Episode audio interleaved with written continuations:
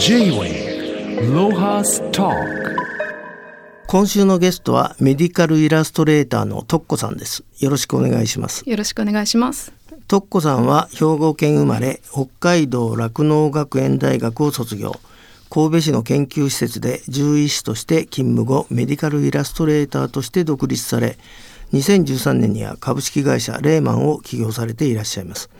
えー、トックさんあの早速ですが、はい、このメディカルイラストレーターあまり、まあ、僕も知らない、えー、言葉だったんですけども、はい、医療に特化したイラストレーターということでどういったお仕事かちょっとご説明いただけますか？はい。あのおっしゃる通り医療に特化している医療医学に特化したイラストレーションを書く仕事なんですけれどもあの専門書ですとか、えー、論文といったような、まあ、専門的なものからあの一般の方に例えば手術を受ける前ですとか先生と患者さんとか患者さんのご家族っていう立場の違う方がこう難しいことを理解し合うのってすごく難しいのでそのために、ね、えそのためにこう絵を使う。絵でコミュニケーションをすることですごくお互いが理解あの分かりやすくなるっていうところであのそういった場合はちょっとデフォルメを使って分かりやすく使、うん、あの描いたりですとか対象者によって描き分けるというようなあの技術も必要なイラストレーションです。まああれだよねあの手術も先生にさ、言葉で言われるより絵で示された方がそれはわかるよね 難しい話初めての話はね。本当にあの人体ってすごく複雑ですので、うん、そういったことをやっぱり文字だけとか会話だけっていうのはすごく難しいと思います。で当然患者にはそんな知識ないんだしさ、うん、全く知らないことをさ先生にわーわー言われたって。あのコミュニケーションできない。はいあ例えば今ここに、えー、小冊子を持ってきていただいてるんですけど病気治療を理解するための説明補助資料。何ページかな？12ページぐらいのかな？大動脈弁狭窄症っていうタイトルで、はい、まあ、ちゃんと患者さんの名前と説明医師の名前が書くようになってて例えばこれはどうやって使われてんですか、はいこれもですね今まで先生方は、まあ、病気の説明をまずされてでその次にどういった手術をしますよ。で退院まではこういった流れになりますよっていうことを、まあ、先生がこうあの同意書などにメモを書かれたりとか、はい、一生懸命先生も文字を書いたり絵を描いたりっていうのをされながらコミュニケーションをとってたんですけれども、はい、もうこういったもともとあのあなたのためだけに説明をしますというあの冊子があることであの患者さんが持ち帰ってご家族と話がすることもできますし、まあ、あの説明をするときに先生が書き込む場所をきちっと取っていたりとか、うん、あのデザイン全体を考えて文字を減らすとかあのそういったことを考えて作っているものです。それ例えば、はい、現在あのこれ東京の病院でどっかで使ってんですか？はいあの病院であの心臓のチームで使っていただいてます、はい、聖路加と虎ノ門と、はい、えー、東京ベイの3か所で。はい。まあださすが名門なとこはあの早いと思うんですけどこの海外では、はい、あのこのメディカルイラストレーターっていうのは認知されてるんですか？えー、主にはヨーロッパと北米カナダあたりはすごくもう歴史のある仕事として知られて、うん、はい。でえーと、アメリカのジョンズ・ホプキンス大学というところが。よく聞きますよね、はい、うん、あの医学の最高峰の大学なんですけども、うん、あのイラストレーターが医学部とこう隣り合わせで勉強をする。といったような環境も整ってます。へ日本の認知って今あなたから見てどのくらい遅れてるんですか？うんまずあのまあ、西洋医学っていうのが例えば入ってきたのが200年とか遅れてるっていうことを考えると、はい、今そのアメリカと比べて、まあ、100年ぐらいそのメディカルイラストレーションの歴史って遅れているような状況なんですが、うん、やっぱり土壌がないというかきちっと教える場というか、うん、あの職業として成り立たせるっていうことがもう非常に難しくって、うん、そういった意味ではもっとこう広めていきたいという気持ちではおります。まあ今あれだもんね。普通のなんか大学で4年過ごすよりは、まあ、手に技術があるような、うん、そういう学習学校みたいのはいっぱいあるけど、はい、まあその経営者が気がつきゃすぐ作るんじゃないのか学部。うん、ええね、うん、確かに最近ここ5年10年重要性がすごくあのちょっとずつは認知度が上がってきたかなといはう感じはします。へえ。J-Wave Lohas Talk いやいや私は今日初めてメディカルイラストレーターという職業を知ったんですけど、はい、えーまああの肝心な徳子さんご自身が、はい。あのそれを履歴見ると獣医学を学んで獣医師やってて、いいつ頃あの知ったんですか？はい、あのーもともとですね私あの家族で祖父があの科学者化学の方のはい。薬を作るあの科学者であったっていうこともあり、はい。サイエンスに関する本ビジュアルにあのなんていうのかな専門書？抵抗感がなくい。ろいろ見ていたということと、あのそういう仕事があるんだっていうのは小さい頃からこう知っていたっていうことで、うん。あのこういった仕事がしたいなとは思ったんですけれども、え父がカーデザイナーで、うん。まあ、簡単にその絵の世界っていうのは食べていくのは大変だっていうことをちっちゃい時に言われてしまって あのあそそしたらまあ動物も大好きだしきちっと医学をあの解剖学とか生理学とか体のことを学んであのこの仕事がいつかできればいいなと思っていました。はい。えーそれで、えーんまあ、獣医学科に入ったんでしょうけど酪農、学園大学。であの普通に考えたら獣医師とメディカルイラストレーターは失礼だけど、うん。はい。あのお金の面でも、社会的な 地位も、ぜ全然いいのになんでそうやってずっこけちゃったんですか、あの あのすごい私が特に働いていた場所も、うん。いわゆるあのペットの犬猫の獣医さんではなくって、あの人の医療の研究所で働いておりましてはあ。その医者と医療従事者の方社員の方っていう立場のし違う人たちが会話をする中で最先端の研究をの話がやっぱりこうどうしても言葉だけでは難しくって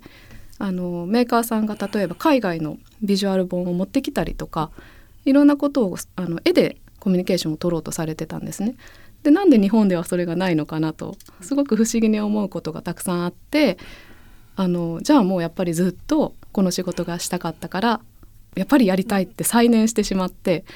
前職場に突如として社長さんにあのイラストレーターになりたいから辞めますという意味不明なあの辞め方をしましてあの混乱を招きました。J-Wave Lohas Talk でもさ普通ね、い。やそその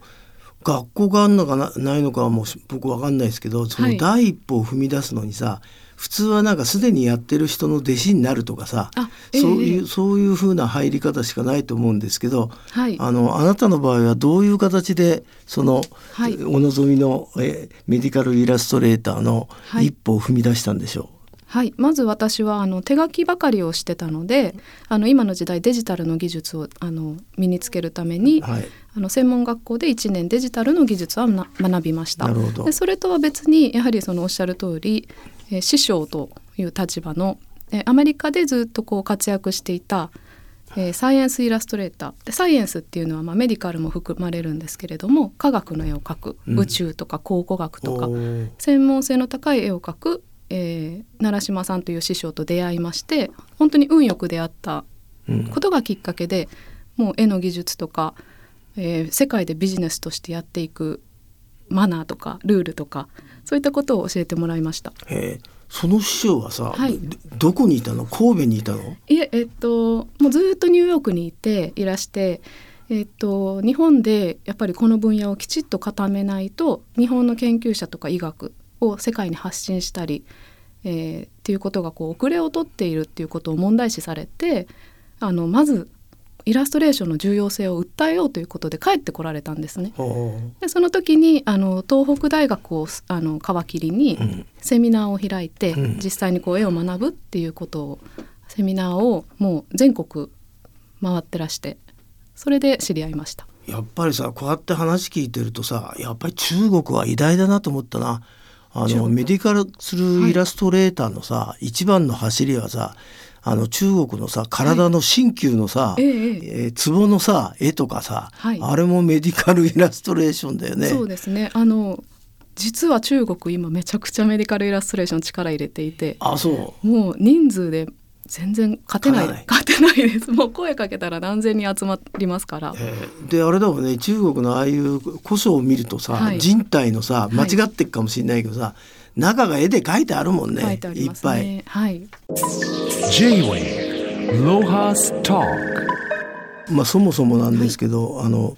このメディカルイラストレーションっていうのはあの普通のイラストレーターとは基本的にはどういうところが違うんですかね？はい。えっと例えばこうアートのようにちょっとこうかっこいいからなんか付け加えちゃえとか そういったことをこうなんか自分の感性で書いてはいけなくって、うん正しいことで、せ新しい研究ですとか、新しい手術の方法患者さんととかに伝わりやすいようにって言ったような書くべき書かなければいけないことを書く。であのそれがもしかするともうずっと後世に残っていくかもしれないっていうようなことで、まあ、色合い一つとっても線一つとってももう考え抜かれたあのデザインにどちらかというと近いと思っていてこう説明をしなければいけないイラストっていう点であの普通のあのイラストとは全く違うものですね。そうですね。はい、今まあお話聞いてて新しい手術の方法っていう言葉があったんですけどそうするとあれですか実際の手術に立ち会ったりとかそういうこともあるわけですか？はい、実際にあの手術室に入ってとにかくもうメメモとかあのデッサンをバーッと取ってオフィスで仕上げるという仕事の方法もありますがあの、まあ、先生から写真とか動画など資料を送られてくるというパターンの方が多いです。あそれであれですか？そそのあなたたちが書き上げたものをその先生が見てまた直されたりとか、はいそれであの完成するわけですか？はい、そうです。でもここれだけ緻密な絵を描いてると、はい、あのなんだろうな一般のもうアートに近いはい。作品じゃないですか。でこれアートだったらお金になるのに アートじゃないから、はい。なんだ手間賃？はい、なんか植木職人みたいなさ、ねが本当になっちゃうよね。ただ、ええあのまあちょっとねマニアックなやつはこういうのに惹かれる気もしますけど、はい。人体の中とかね。実際はそそのメディカルそのアアートでこの人がすごいとかそういうのってあるんですか？アメリカ人のこいつがすごいとか。ああのやっぱり人気のアーティストさんはあやっぱりありいいらっしゃいますね。あの感性を出してはいけないと言いつつもやっぱりアート作品というかあの色付けですとか表現の仕方っていうところはそれぞれのやっぱりこういいところが出ますので、人気者っていうのはいますね。人気アーティストっていう方はいらっしゃいます。でも実際今日こうやって見せていただくと、あれだよね。ファッシ洋服と同じだよファッションと同じだよね。色が大事だよね。色はすごく伝えるためには。はい、J-Wave Lohas Talk ところでその現在日本で活躍しているそのメディカル、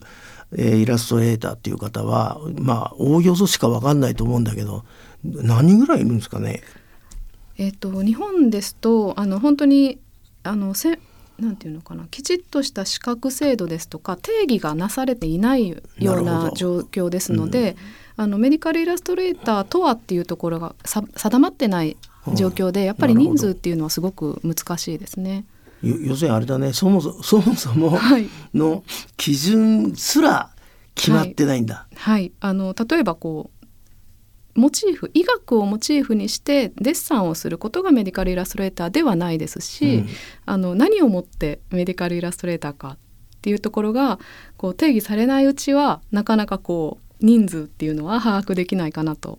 思います。あのまあ、実際にね現場であなたたあなたたちが描かれた絵で、それでまあ先生からか患者さんからかもしれないけどその反応っていうのかな。要するにこういう仕事って達成感はい、が大事だと思うんですけどなんかそそういうエピソードがあったら教えていただきたいんですけど。あはいあのーもちろん患者さん向けに実際につ説明で使ってくださるっていうことであの患者さんが理解が深まるっていうあアンケートの結果をいただいたりっていうのはもちろんあるんですがこう最先端のまだ世に出てない研究をこう裏で支えるっていったような陰で支えている仕事っていうのがあのすごくやりがいがありますね。でも今日さあの、まあ、スタジオで初めて見た時に、おおよそなんか裏方のキャラクターじゃないと思うんですけど 派手な表舞台に立ちそうなキャラしてると思うんですけどそんな裏裏方裏方で裏方でいいんですか？あの裏ではい。支えてます。ひっそりと。J-Way Lohas Talk まあ徳子さんは2013年に株式会社レーマンというのを起業されたそうですけど、はいこれはどんな会社でどういうあの理由だったんですよ。はいあのもともとは本当にフリーランスであの活動をしていて全職場であの接点のあったあの医師や研究者企業さんとこうお仕事をいただきながら、まあ、フリーランスで活動してたんですけれどもあの徐々に、えー大学単位ですとか大きな企業さんとの取引ってなると、はい。個人とはなかなか契約ができないっていう理由で、単純な理由なんですけれども、うん。で法人化をしまして、はい、あのそれによって、まあ、あの契約がいろいろ大きな仕事が取れるようになるという変化がありました。まあそうですもんね。これ発注者っていうのは病院だったりその病院のまあおお医者さんはい。だったり、あと企業の場合はどういうケースがあるんですか？医療機器メーカーさんですとか製薬会社さんとか、ああなるほど、はい、何人ぐらいいてどどういうスタッフ構成なんでしょあはい、えー今8名でして、まあ、兼業のスタッフも含めると9名ぐらいいるんですけれども、はい。あのーイラストレーション 2D からアニメーション 3D まであのはあ。制作をしてます。う、うん、であのメディカルイラストレーションってやっぱり手間がかかって作るのが難しいっていうところで職人技みたいなところがあって一つ作るのにやっぱり時間がかかるので、うんあのある一部をシステマチックにこうイメージ共有できるようなあのシステムを開発してまして、はい。今こうチーム一丸となってあの世の中でメディカルイラストレーションがより身近になるようなアプリを開発して、はい。一般の人にも手の届くようなもっとイラストレーションを見てもらえるようなはい。世の中を目指して今は結構 3D に力を入れてるチームです。えーいやせっかく 3D にさ、はい。あの力入れてんだったら、はい。オーダーメイドあなたの体の内部をさ、はい。イラストレーションであのお作りしますっつったら、はい。要望あるやついるんじゃないの、あのパーソナライズっていいですよね。うん。J-Way Lohas Talk あのまあそんな徳子さんですけど今後の活動で、こえここに力を入れ入れていきたいとか、い。なんか普段はい。思ってらっしゃることがあったら教えていただきたいんですけど。そうですね。あの今の 3D の話とも通ずるんですけれどもあの日本ってこう医療が簡単に受けられる介護保険制度もありますし、お医者さんにすぐあの見てもらえるっていうこともあってあんまりこう体に興味を持っている方が少ない。で知識健康の知識とかあまりこう正しい情報にたどり着くっていうことも難しいような環境だと思ってるんですね。なので小さな頃からあの体のことをもっと知ってもらいたいっていう思いと正しい知識を身につけてほしいっていうことで今力入れてることはとにかくこう見て楽しく学べてでイラストレーションも身近になるっていうそのアプリ開発に力を入れてます。なるほどはい、あとこの日本メディカルイラストレーション学会が設立されたって言うんですけどはい、この2016年ね、経この経緯とちょっとどんな活動をされてるか教えてください。はい、今あのちょうど私も今期まで役員だったんですけれども、えー設立されたのが2016年であの私よりまあ上の世代の、えーアーティストというかメディカルイラストレーターの先生方があの設立あとお医者さんも設立設立メンバーにいらして、うんあのやっぱり日本でこう普及させようっていうことであのすごく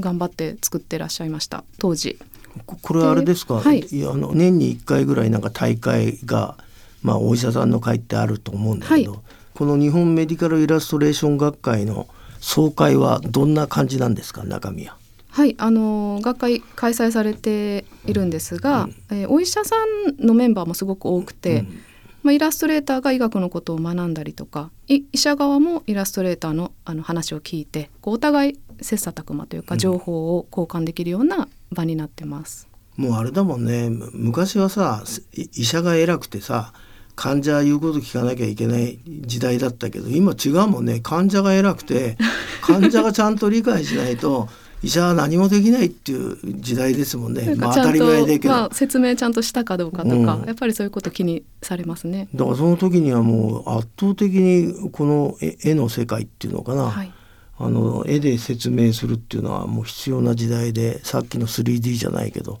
いやいやこれからすごい重要になると僕は思いました。ありがとうございます。まああのあんまりあの裏方じゃなくて表舞台で頑張ってください。今日はどうもありがとうございましたあり。がとうございました。J-Way Lohas Talk